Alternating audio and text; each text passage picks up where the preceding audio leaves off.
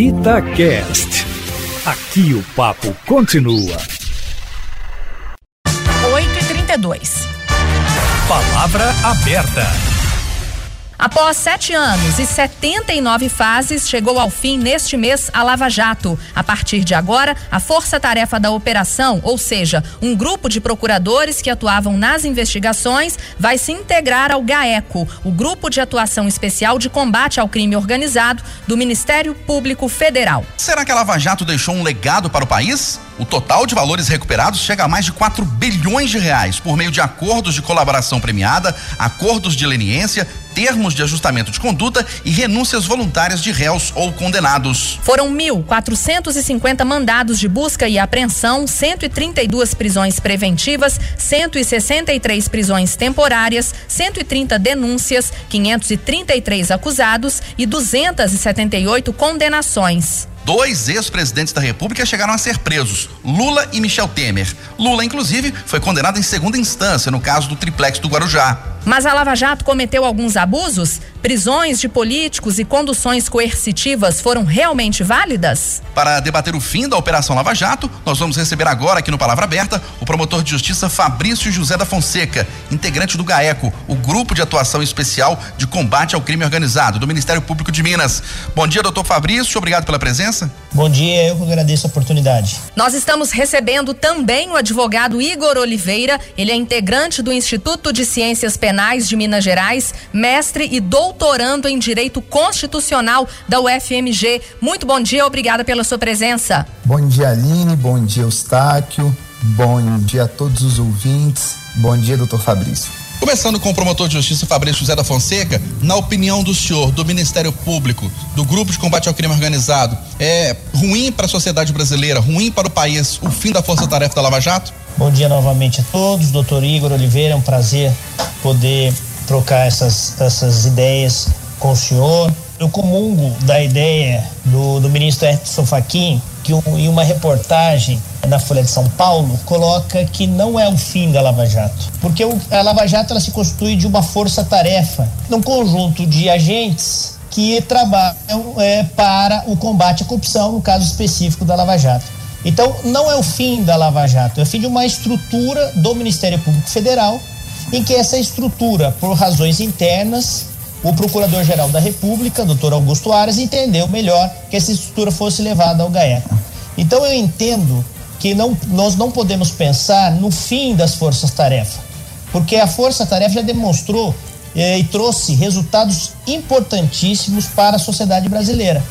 Então, eh, se houve erros, se houve desvios, isso é claro, elas têm que ser apuradas. Mas o modelo de atuação ele não pode se encerrar. Isso no âmbito federal e no âmbito dos estados também, com a atuação dos GAECOS. O senhor tem um temor de que a forma de trabalho seja eliminada o grande problema, o que me preocupa é que é, você não tem estrutura para os GAECos federais atuarem da mesma forma que atuavam no modelo da Lava Jato. É, porque se nós olharmos os números da Lava Jato, isso da Lava Jato do Rio de Janeiro, por exemplo, e de, e de Curitiba, os números são espetaculares do ponto de vista de combate à corrupção recuperação de ativos. E repito, é óbvio que ocorreram falhas e essas falhas deverão ser apuradas. O que nós não podemos é acabar com o modelo, demonizar um modelo que trouxe resultados nunca é, antes é, buscados e alcançados no Brasil.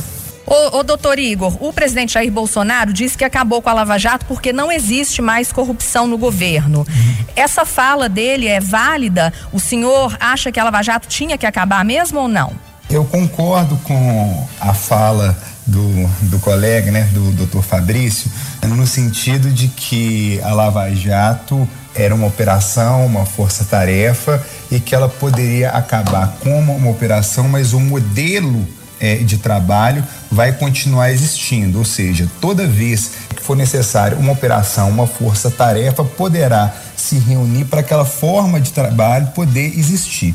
No que diz respeito à fala do presidente, é tão somente uma fala política para querer defender o governo dele. Obviamente que existe corrupção é, no governo dele, assim como existiu em outros e assim como vai existir no próximo governo que vier a, a, a aparecer no Brasil. Infelizmente, é um problema endêmico no nosso país que a Lava Jato ela tentou estancar de certa forma no Brasil, conseguiu ter um, um trabalho relevante para é, diminuir estancar no Brasil a corrupção, teve suas falhas, teve seus excessos, isso precisa ser apurado, precisa ser punido, né, os excessos dos, dos seus agentes, né, que a gente viu, que a gente está vendo isso, está vindo à tona agora, com o vazamento de mensagens, com o que chama-se de é, vaza a jato, né, que isso aí está vindo à tona agora, mas o, a fala do, do, do, presidente não, não procede. Doutor Igor, o senhor como advogado, outros advogados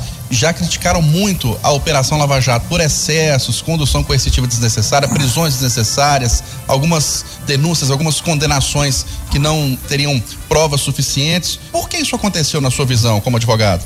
Bem, a, a crítica que se faz a, a, a Lava Jato é de que num afã de se recuperar o dinheiro desviado da corrupção, de se ter números mais pomposos para se apresentar à sociedade, aumentar o número de condenações, colocar mais criminosos na cadeias. O pessoal se perdeu. O pessoal começou a entender que os fins justificavam os meios. Essa é a minha opinião pessoal. Começou a haver uma caça às bruxas. O pessoal começou a entender que o maquiavelismo valeria a pena e aí começou a haver um desrespeito, né? Aqueles princípios constitucionais basilares do direito, né? Da ampla defesa, do contraditório, da paridade das armas. E aí a gente começou a ver a utilização das prisões preventivas, que deveriam ser exceções à regra, como algo corriqueiro, a utilização das conduções coercitivas como regra e não como exceção. Porque vamos, vamos, vamos agora é, é, tentar abandonar um pouco o juridiquês e ser um pouco mais claro para o ouvinte. O que é a condução coercitiva? É você, ao invés de mandar é, uma intimação para que determinada pessoa compareça à Polícia Federal, ao Ministério Público Federal para prestar um depoimento, é, e na casa dela, às 6 horas da manhã, é, com um carro da Polícia Federal e buscá-la à força para prestar um depoimento. O que aconteceu no caso ali do ex-presidente Lula e de tantos outros é, investigados da Operação Lava Jato. O que, que é a, a, prisão preventiva, a prisão temporária, que é a exceção à regra? O que, que, é, o, que, que é o normal no nosso Código de Processo Penal? É que as pessoas respondam aos processos ou que as pessoas sejam investigadas em liberdade. E o que estava acontecendo em vários casos ali na Lava Jato? As pessoas eram presas preventivamente, ficavam ali é, é, dias, semanas, meses e até que elas fizessem a chamada delação premiada e fossem soltas para facilitar as investigações. E essa é uma afirmativa que não, não sou eu, não é o, o outro que está falando isso. Isso foi um negócio que veio é, a público mediante o vazamento né, da, das conversas de grupos de telegrams que, dos quais participavam o juiz Sérgio Moro, que, que era né, o juiz aí da, da Operação Lava Jato, e os procuradores da, da Lava Jato. É isso aí que, que essa é a crítica que os advogados, é, os criminalistas principalmente fazem, nós criminalistas fazemos, né, em relação à condução da, da Operação Lava Jato. Essa preocupação de que numa afã de, da busca da, da justiça, da caça dos criminosos, que, que houve né, determinados abusos né, e de matar determinadas garantias constitucionais, né, dessa da ampla defesa e do contraditório do devido processo legal. Doutor Igor, uma das figuras mais importantes, né, uma das figuras com mais destaque na operação foi realmente o juiz Sérgio Moro. E ele culpou né, a gente pode falar, culpou o STF no que ele chamou de retrocesso, esse fim da Lava Jato. O senhor concorda com ele? Eu, eu não concordo com, com essa questão do fim da, da Lava Jato. A Lava Jato não é uma instituição a Lava Jato não existe como instituição, assim como a República de Curitiba não existe é, é, como república. A Lava Jato foi apelidada como, é, como Lava Jato, como operação. Na verdade, a Lava Jato era uma, uma forma de, de, de, de, trabalhar. Né? O que, que, que é operação é Lava Jato? É um conjunto, né? uma forma de trabalho interdisciplinar que envolvia diversos entes de investigação em busca ali de investigar o crime, o crime organizado. É uma força-tarefa né, concentrada ali no, no Paraná, no qual o COAF, a Polícia Federal, o Ministério Público Federal, a Receita montavam operações para desvendar determinados ali casos né, é, de corrupção e que é, resultou ali em diversas fases e deflagrou diversas fases é, da corrupção. Uma vez que os, o objeto daquelas operações já se esgotaram, já foram, é, é terminaram aquelas investigações, é, os inquéritos já foram é, é, concluídos e as denúncias foram formuladas, não havia mais razões da continuidade da, daquela força-tarefa. Aquela força-tarefa ela não é permanente. Existem é, os GAECOS que eles podem fazer novas forças-tarefas caso apareçam é, novas necessidades. Nós temos aqui é, no, no, estado de, de Minas Gerais o, o, nosso GAECO, do Ministério Público Estadual, que toda vez que aparece alguma, e aí o, o doutor Fabrício pode explicar isso melhor do que eu, toda vez que aparece ali algum foco, alguma questão de crime organizado, eles se reúnem de uma forma interdisciplinar e podem deflagrar uma nova operação. Então, e outra coisa também é, é, achar que tudo se concentraria, a competência de tudo se concentraria em Curitiba. Isso é até uma crítica que é feita à Operação Lava Jato, é achar que todo, todo, todo caso relacionado à corrupção, à política brasileira e tudo que envolvesse empreiteiras relacionadas ao governo federal, estaria, é, a competência estaria relacionada a Curitiba e estaria na mão do juiz Sérgio Moro. Isso aí eu não, não concordo de forma alguma. Promotor Fabrício José da Fonseca, o senhor concorda que houve excessos, a Lava Jato passou dos limites, passou das suas atribuições? Eu discordo em vários aspectos dessa opinião. A primeira questão que eu coloco das prisões preventivas. Eu não vejo excesso em prisões preventivas, porque essas prisões preventivas elas foram fundamentadas tanto na Constituição Federal que prevê essa exceção, como muito bem colocado pelo doutor Igor, e também no Código de Processo Penal. E essas prisões foram revistas pelas instâncias superiores, Tribunal Regional Federal em Porto Alegre, o STJ também, até mesmo o STF. Então não houve excesso de prisões preventivas. Se nós analisarmos o histórico da Lava Jato, os acordos de colaboração, em sua maioria, foram, foram firmados com uh, investigados em liberdade. Então não houve aquele afã de se prender para acordos de colaboração. E também não houve eh, esse excesso. Mas o que nós temos que analisar é que, a, como o doutor colocou, doutor Igor, que as garantias individuais previstas na Constituição Federal devem ser analisadas junto com direitos eh, fundamentais sociais. Por exemplo, direito à segurança pública e direito à probidade administrativa. Se um agente público ou se um empresário eh, paga propina, desvia recursos públicos, os montantes foram exorbitantes a necessidade de uma investigação e de restrição das garantias individuais. Então, não acho que houve excesso de prisões, prisões preventivas. Muito pelo contrário, eu acho que o trabalho foi realizado nesse aspecto, cumprindo a Constituição Federal e cumprindo a legislação brasileira. Esse é o primeiro aspecto. Então, não vejo que houve realmente excesso. O que houve na análise, isso que tem sido decantado, dessas provas obtidas pelos hackers, né, que se chamou de Vaza Jato, é que essas provas são ilícitas, foram obtidas por meios criminosos.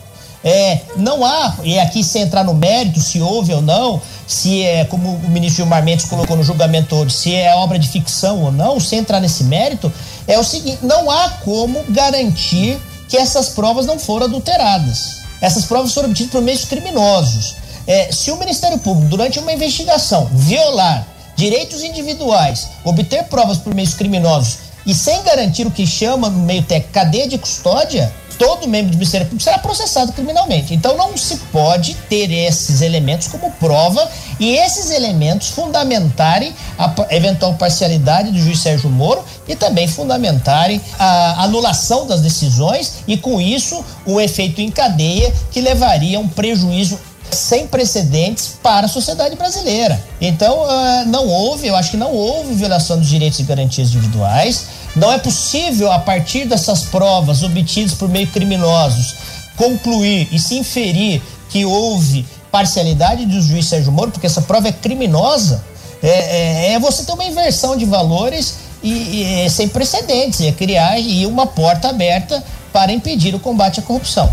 Então não concordo. Eu acho que houve excessos e aí eu vou caminhar um pouco com o doutor Igor, é que no, não não houve violação de garantias individuais houve apenas algumas, talvez, irregularidades que devem ser apuradas pelos órgãos correcionais, pelo Conselho Nacional do Ministério Público, mas não a ponto de levar a eventualmente anulação. Até porque, se nós eh, entendermos que houve essa violação a ponto de anular as decisões, nós teríamos que entender também que o Tribunal Regional Federal estaria eh, seria parcial, que o Superior Tribunal de Justiça também seria parcial, porque as decisões com respeito ao ex-presidente Lula foram confirmadas em segundo grau e em terceiro grau no Superior Tribunal de Justiça. Não vejo, repito, violação de garantias individuais, não vejo excesso de prisões preventivas ou conduções coercitivas, que é até decisão do Supremo eram previstas no Código de Processo Penal, e não vejo esses excessos.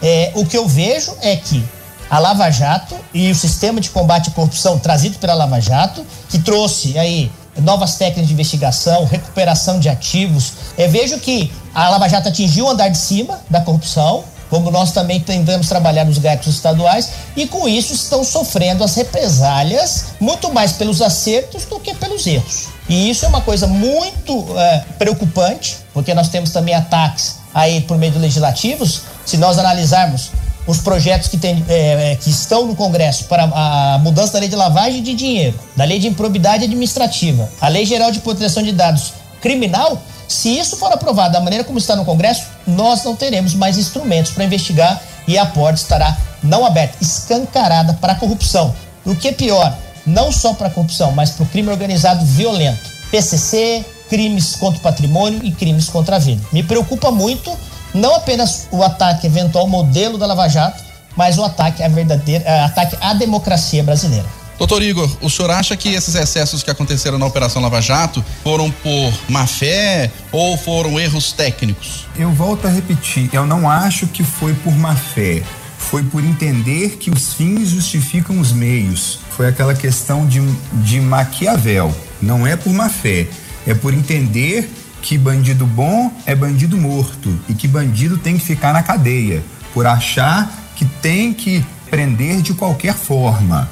Houve discordo do promotor, do colega. Houve excesso, sim, nas prisões preventivas. E a frase que eu vou dizer agora não é minha. Passarinho para cantar precisa estar preso. As pessoas eram presas preventivamente para fazer delação premiada. Quem falou essa frase, o passarinho para cantar precisa estar preso, foi o procurador da República, Manuel Santana, em uma entrevista. Então, várias pessoas eram presas preventivamente e posteriormente faziam delação premiada. Em uma das mensagens aí hackeadas, interceptadas do nosso querido procurador Delanhol, ele faz um comentário assim: nossa, uma transferência não foi tão rápida, determinado preso foi transferido e ele fez a delação premiada rapidamente. É, no que diz respeito à validade é, do teor dessas mensagens aí que foram é, hackeadas entre o grupo de Telegram, do qual um juiz de direito trocava mensagem com os promotores. Vamos aqui para o vídeo da Itatiaia entender como é que funciona um processo, que às vezes a pessoa não entende qual é o papel do promotor, qual é o papel do advogado. Num processo criminal, o juiz é aquela pessoa que vai julgar que a pessoa tem que ser imparcial no processo. O, o promotor, vamos dizer assim, um advogado que ataca e tem um advogado de defesa. Como que num grupo de Telegram, o juiz, o magistrado, ele troca mensagem, estratégias com o advogado de ataque. Olha, faça isso, faça aquilo, tal momento, faça isso, faça aquilo. Olha, o, ontem nós tivemos. Mas, doutor, só, se o senhor me permite, nós tivemos, só, só, só uma parte. Por favor. Não, não, não, não, não, não, por favor. É, não, não, peraí, eu não, não interrompi o senhor, depois o senhor, o senhor fala. É, é, é nós tivemos um julgamento no, no, Supremo Tribunal Federal, no qual foi dado acesso à defesa do, do presidente Lula ao teor dessas mensagens que, que havia sido negado anteriormente, né? Para que ele tivesse acesso ao teor dessas mensagens, no qual havia essa combinação dessas estratégias. Isso aí é rasgar a Constituição Federal. Como que um juiz vai estar tá combinando estratégia com uma das partes do processo. Nós vamos agora entrar para uma discussão a respeito da validade ou invalidade e legalidade dessas provas. Aí tudo bem. Pô, um, como que é que um hacker vai buscar, é, vai roubar, hackear essas mensagens, isso vai ter validade ou não para anular a condenação de um processo? Daí tudo bem, nós vamos entrar numa outra discussão. Porém, até o momento, ninguém negou o teor dessas conversas. Até o momento, ninguém negou a validade dessas conversas. Então, são essas, é, essas questões que deixam a gente estarrecidos. Nós vamos, eu queria também lembrar aqui é, um segundo momento da Operação Lava Jato que ficou muito famosa, que é aquele o tchau querida, a, é, a conversa que tinha um grampo telefônico, aquele grampo telefônico grava uma conversa de, da presidente da República que tinha furo privilegiado, que não poderia estar sendo gravado pelo por um juiz de primeira instância. O juiz de primeira instância, Sérgio Moro, tira o sigilo daquela conversa telefônica. Aquela conversa telefônica entre a presidente da República e o ex-presidente Lula aparece para o Brasil inteiro na, naquela fala: Lula, o Bessias está aqui com a sua nomeação, use só se você precisar. Ele fala: Não, tudo bem, o Bessias vai levar aí. Ele fala: Tá bom, Dilma, tchau, querida. Aquilo aparece no Jornal Nacional, vira uma convulsão nacional e aquilo ali acaba influenciando a decisão do Supremo, se vai ou se não vai. Gente, como que uma gravação daquela vai a público? Como que um juiz de primeira instância deixa uma gravação daquela, é, é, grava presidente da República? Existe foro privilegiado. Nós, nós, não podemos admitir uma coisa dessa. Posteriormente, quando o juiz de primeira instância é questionado pelo Supremo Tribunal Federal para prestar esclarecimentos, e lá em 2016, ele fala assim: olha, minhas sinceras desculpas e tal, as escusas. E o Supremo Federal, qual providência que a Corregedoria tomou? Nenhuma. Qual providência que o Conselho Nacional de Justiça tomou? Nenhuma. É isso que, é, é, quando eu falo da preocupação que a gente tem do devido processo legal, do princípio da ampla defesa, do contraditório, da paridade das armas, é essa. Porque a gente não pode admitir a caça às bruxas, a gente não pode admitir que os fins justificam os meios. Doutor eu Fabrício. vejo dia a dia Oi. pessoas, eh, pessoas. Se eu puder é, fazer uma colocação, senão vai é, acabar é, meu tempo. Apreensão, é, é, é, busca apreensão de documentos de fatos ocorridos há 12 anos atrás.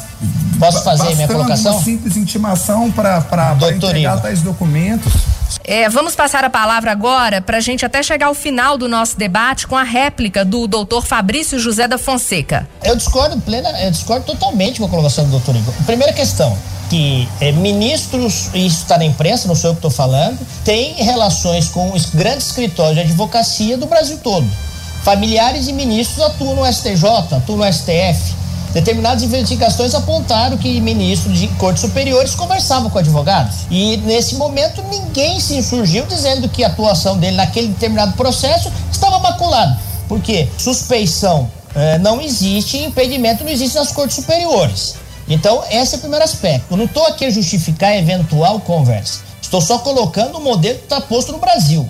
Então, trazer que isso não acontece nos tribunais, isso é uma falácia com todo respeito.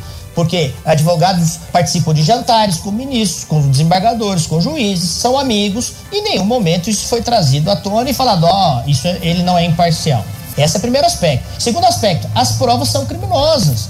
É, ah, a lei anticrime trouxe com muito rigor a questão da cadeia de custódia. Não é possível demonstrar que esses diálogos é, hackeados, que eles não foram adulterados. Não há como demonstrar. Existe nas nossas investigações extração de celulares por meio de aparelhos forenses e trazem códigos que garantem a rigidez, garante que a prova não foi adulterada. Essas provas são criminosas e não há como provar que esses diálogos aconteceram daquela forma. Tá certo? Terceiro aspecto, o que o doutor disse que uma presidente da República foi interceptada legalmente, que estava interceptado era o ex-presidente Lula, que à época não tinha foro prerrogativo de função, porque não ocupava cargo público. Ele estava interceptado. Eventual publicização dessa conversa é uma outra questão.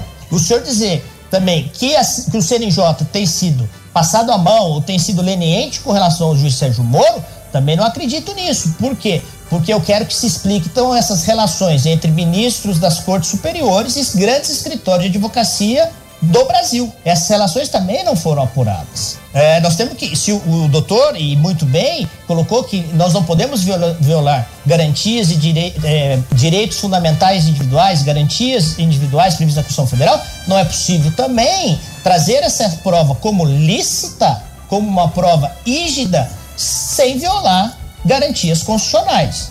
Então não podemos ter dois pesos e duas medidas. E repito, ah, muitas vezes, e aí talvez por parte da defesa dos advogados criminalistas, a Constituição Federal é lida apenas de um lado. Os direitos fundamentais são apenas os direitos individuais. E não se é, analisa os direitos sociais, sobretudo de segurança à população, porque não estou só a, a dizer e a comentar é, crimes organizados, organizações criminosas estruturadas para espoliar, roubar dinheiro público. Estou falando de organizações criminosas de eh, tráfico de drogas, crimes violentos. Tivemos a soltura de um grande traficante no Brasil. Por quê? Nesse exa exacerbamento dos direitos e garantias individuais. Um grande traficante foi solto pelo Supremo Tribunal Federal. Então, se nós continuarmos caminhando nessa linha, nós afrontaremos a democracia. Nós enfrentaremos a garantia da sociedade, não só contra a corrupção, mas contra os crimes violentos. E aqui eu recomendo a leitura dessa entrevista do ministro Fachin, é isso que ele diz. Nós estamos correndo risco à democracia. Por quê? Porque as organizações criminosas ganham força. Isso já aconteceu na Operação Mãos Limpas na Itália. Quem surgiu da Operação Mãos Limpas na Itália? Silvio Berlusconi. E nós vamos ter aqui um presidente da Câmara dos Deputados, com todo respeito, que responde uma ação penal no Supremo Tribunal Federal, que é acusado. Né? O ministro Fachin também disse isso na entrevista que ele não pode assumir a presidência da República porque ele é acusado de uma ação penal perante o Supremo. Vejam bem, olha os riscos. Demonizar a Lava Jato? Não. Também sacralizar ou levar a Lava Jato que não, uh, não houve defeitos? Também não. Agora, precisamos reestruturar o modelo de combate à corrupção pelos GAECOS ou por qualquer outra estrutura, é um ponto. E outro ponto, a sociedade precisa ficar atenta aos ataques que vêm em, em forma de legislação.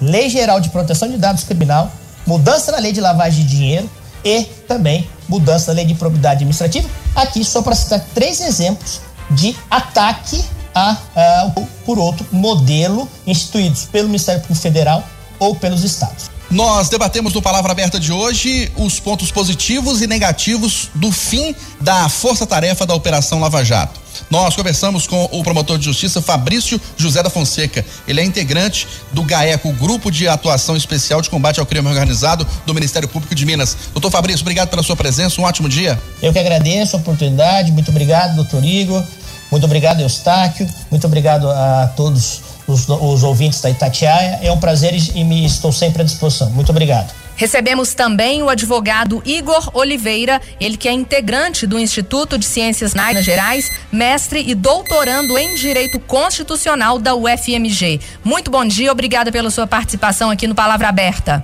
Muito obrigado a todos, obrigado aos ouvintes, obrigado doutor Fabrício, obrigado Aline, obrigado Eustáquio. Um bom trabalho. Um grande abraço. 9 horas em ponto em Belo Horizonte e assim terminamos o Jornal da Itatiaia, primeira edição deste sábado. Apresentação Camila Campos e Eustáquio Ramos. Vem aí o Acirantão, outras notícias a qualquer momento, nos noticiários de hora em hora ou no Jornal da Itatiaia, segunda edição, a partir de meio-dia e meia. Hoje não teremos o Jornal da Noite, porque temos Jornada Esportiva. Ótimo sábado, ótimo domingo a todos. Bom fim de semana.